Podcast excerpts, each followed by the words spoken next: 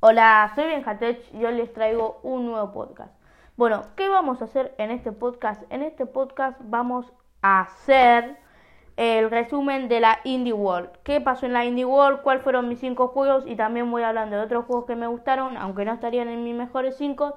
Eh, pero me gustaron. Y los vamos a llamar esos juegos los juegos adicionales. Que lo vamos a ver en lo último del podcast. Este. Y bueno, eso. Eh, váyanme a seguir a mi cuenta Benjatel5 donde hablo sobre cuándo salen los podcasts y todo eso. Y sobre noticias de videojuegos. Y bueno, vamos a empezar. Pero antes de empezar, perdón si hago un poco largo la intro de un minuto.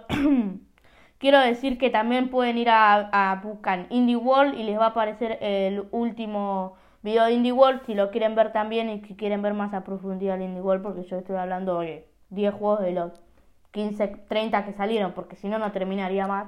Y lo voy a resumir un poco. Bueno, y nada, ahora empecemos. Bueno, vamos a empezar con los primeros 5, vamos a empezar con el top 5 de los peores. Ah, antes este top lo hice muy variado y quizás otros juegos juegos adicionales que me gustaron un poco más los pondría, pero quiero hacer este unos 5 juegos de la Indie World que sean todos diferentes. Bueno, empezamos por el top 5. Laybridge City Pirri de Maze Detective. Sale en 2021 en primavera. Este juego es un juego, fue uno de los últimos que se presentó en el Indie World y no dieron mucha información. Por lo que vemos, como el título nos dice, eh, tenemos, encarnamos la piel de un detective donde tenemos que resolver un misterio en esta ciudad. Pero esta ciudad, además, creo que es por lo que vimos su fuerte, es los gráficos están en 8 bits, son como los viejos cosas de Mario, pero el 8 bits es como si te dijera un 8 bit más justificado. Como si te dijera un 8 bit, pero más como futurista, como que no son los típicos 8 bits de los 90 o de los 80. Es como un 8 bit más justificado, como un poco más realista. Pero, ¿cómo son? ¿Cómo me refiero a la ciudad?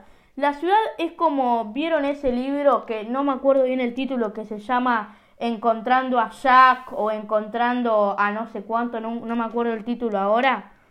Em, bueno, estos escenarios es como que están repletos de gente, es como una ciudad muy ruidosa donde está repleta de gente y vos necesitas encontrar ciertos testigos, ciertas personas. Pero que lo complica que hay miles de personas en la calle, entonces tenés que ser muy cuidadosa a quién elegís. Bueno, em, y me agradó mucho el juego más que por la estética y cómo quieren hacer esto de complicarlo con tantas personas en un mismo escenario. Y también me llamó mucho la atención cómo hacen estos 8 bits esto como en 8 bits pero 8 bits sostificados como con un toque de realidad que hace un que para mí este va a ser un juegazo. A ver ahora voy a buscar eh, el título. Eh, vean que me un segundo porque quiero Encuentra a... Ah, Encuentra a Wally. No sé si ustedes alguna vez todos vimos el, juego, el libro que se llama Encuentra a Wally, que son escenarios llenos de gente. Bueno, algo así son los escenarios. Y eso a mí me llamó mucho la atención. Y yo creo que esto va a hacer que este juego sea diferente a los demás. Aparte no es un simple juego de de que vos de que encarnas la piel de un detective. No, yo creo que esa cosa de, como dije, los 8 bits certificados y eh, como son estos escenarios donde hay miles de personas y vos tenés que, y eso se hace que te cuesten encontrar las pistas, hace que este juego sea raro, pero que a la gente le pueda gustar. bueno, como dije, va a salir en este 2021 en la primavera. Perdón, me siento, no sé, tengo algo como que me raspan las altos.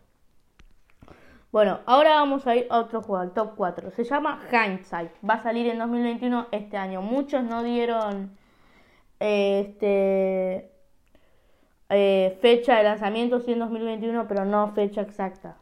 Bueno, eh, este Hindsight va a salir este año. Es una aventura audiovisual donde encarnamos la piel de una mujer que cuenta eh, cada, mediante vamos avanzando la historia, cuenta su historia mediante recuerdos. Y, y nos dice que ahora ya está muy triste y sola. Entonces, lo que nosotros hacemos, cuando vamos pasando la historia, nos, nos vamos enterando de qué le pasó en su vida, cómo fue su vida. Y nada, lo que me gusta mucho de esto es que creo que dieron una historia simple, pero como te digo, una historia simple, pero que la, la sepan lograr muy bien. No es una historia simple de decir, nada, como que ya lo ves muy repetido. No, yo me pareció como que lograron cumplir las expectativas de hacer una historia simple y transformarla en un juegazo. Bueno, los gráficos, eh, más o menos cuando me dicen audiovisual, pero como audiovisual. Que es una aventura, este juego es una aventura audiovisual, ya lo digo. Son como los gráficos del juego Untitled Ghost Game, que es el juego ese del pato que vos tenés que ir haciendo misiones, ir ahuyentando a, a los vecinos y eso si no se no les viene tipo a la cabeza, ese juego lo jugó Rubius y se hizo muy famoso por eso. Bueno, son estilos así, como que las personas son como pintadas, no tienen ojos, en cambio como que hacen que la paleta de color sea mucho más exagerada. Y bueno, eso es lo que lo convierte para mí también en una aventura muy buena audiovisual, eh, aparte también de su historia. Bueno, Ahora vamos a ver un juego que es este que es el número 3, que no voy a hablar mucho de este juego que se llama Never Shade porque le vamos a estar haciendo una review de su demo. Este juego es el único que presentó este fecha exacta que se hace, es el 17 de mayo de 2021 y nada, solo vamos a decir que es como un juego tipo Run, que es estilo Temple Run o Minion Run donde jugamos con un chico que corre, que tiene que correr en la futurista ciudad de Tokio. No vamos a hablar más porque le vamos a hacer un review en la siguiente semana, la siguiente Sería el 27 de abril, por ahí sacamos ese podcast, ya casi lo tengo hecho, así que, bueno, básicamente lo voy a hacer. Y nada, no quiero hablar de acá porque si no cagaría el podcast de la semana que viene. Bueno, ahora vamos a hablar, pasamos al segundo juego de la lista, nos falta uno más después, que este juego estoy muy seguro que me lo voy a llegar a comprar. Me lo puedo comprar. Porque los demás me gustan, pero no pondría plata para... Onda, si me lo regalan claramente lo acepto. Me parecen juegos muy buenos, sí, los recomiendo para la gente, pero si me tengo que comprar uno de estos cinco, me compraría el que está en top 1. Por eso lo puse ahí, ¿no? Pero bueno, ahora vamos a ir al top 2 que se llama Lock Signal. Este juego es muy bueno, sería Lock Signal 2. Este juego va a salir en 2021 y somos un grupo de chicos que va a explorar una isla con fenómenos raros. Interpretamos a una chica llamada Riley. Para avanzar en la historia tenemos que ir descifrando puzzles.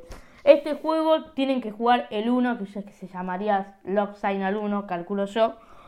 Este, pero para entenderlo, ¿no? Porque ocurre en los eventos que pasa en la 1. Entonces, para entender el 2 tendrían que jugar la 1. Igual a mí el juego me pareció muy bueno. Eh, mirad que yo lo primero no le tuve fe, pero después de haber visto para después volver a copiar, eh, terminar revisando la información, me terminó convenciendo y lo terminé poniendo. No, me gustó tanto que lo puse en el top 2. Y ahora vamos al primer puesto. Este juego va a ser un golazo. A mí me sorprendió cuando lo pusieron. Tortugas Ninja Shelter Revenge. Va a salir este año 2021. Yo iba a decir, no, otro juego de ninja, juego de tortuga ninja barata. No, no, no, no, no, no, no, no, no, no, no, no, no. Este juego de tortugas ninja va, eh, los gráficos son básicamente, ya les voy diciendo para que se estén interesando, son como los primeros tortugas ninja de los 90 de los arcades. Creo que están en arcade y también estaban en la NES o en la Super Famicom, en una de esas, creo que en la NES. Pero bueno, y en los arcades también, yo me acuerdo de haber visto en Estados Unidos una vez fui y tenía un tortugas ninja los clásicos arcade. Bueno, en este juego es un juego también estilo pelea donde eh, reviven los antiguos gráficos del primer juego en los, de Tortugas Ninja en los 90. Yo igual creo que la, la con lo de las arcades. Pero bueno, básicamente revive los juegos de los 90 que había en la NES. Bueno, ahora vamos a ir a los juegos... Perdón, perdón. Pero quiero toser y no quiero cagar el podcast. Juegos adicionales. Este juego se llama School, donde es un juego plataformero que vas pasando en distintos mundos y vos sos un luchador. Pero ¿por qué School se diferencia a otros juegos plataformeros? Porque al menos yo no soy un experto en juegos plataformeros y estrategia, ¿eh? yo ya lo voy a decir, ¿eh? me pueden corregir, pero yo nunca había visto un juego donde vos en ese plataformero vos tengas que combinar ciertas estrategias para vencer a tus enemigos. O sea, no es que puedes tirar, no sé, Ponele que tiene rayo y rayo y no sé, tirar rayo y lo matas. No, no, no. Tenés que combinar ciertas estrategias eh, para vencer a tus enemigos. Y yo creo que este lo hace un muy buen juego de plataforma. Que no me entienden plataformero, sería como Mega Man o Final Fantasy.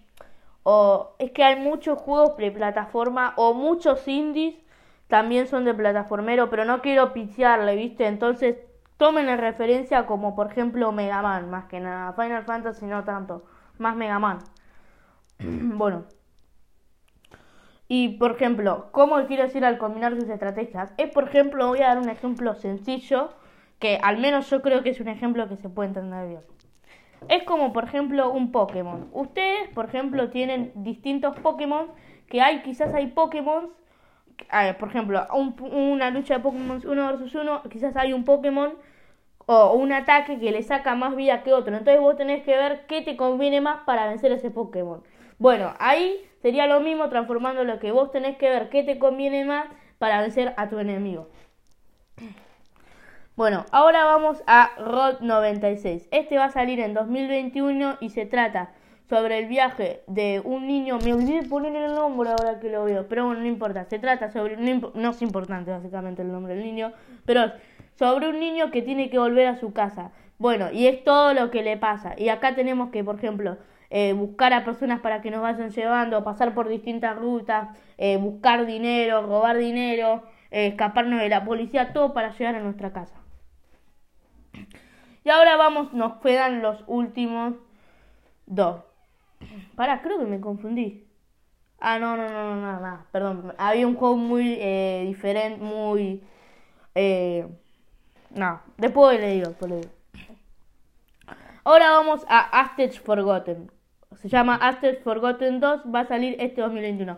Este juego quiero nombrarlo porque es el, el único indie world que salió en este indie world en la comunidad habla hispana y es de una productora de México. Yo conozco otro juego que había hecho, que lo vi en un video de un otro desarrollador que hace videos en YouTube llamado Loa Majo, y es una productora o la mejor o la productora más conocida de México. Bueno, este juego, como dije, eh, va a salir en 2021, se llama Aztec Forgotten Go, que como dice el título es sobre eh, el mundo azteca.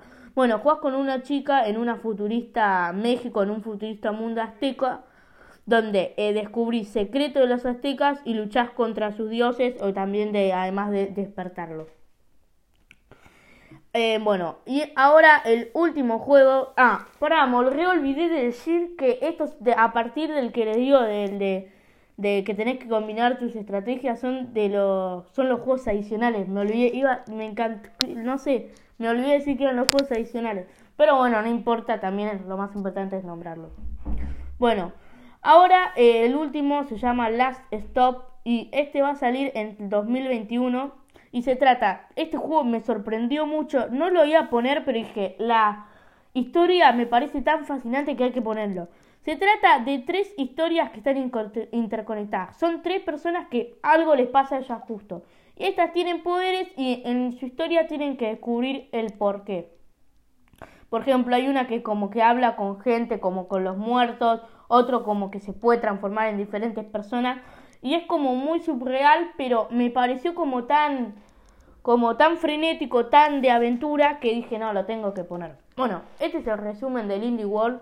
Espero que les haya gustado. Yo soy Ben Hatech y nos vemos en el siguiente podcast. Hasta la próxima.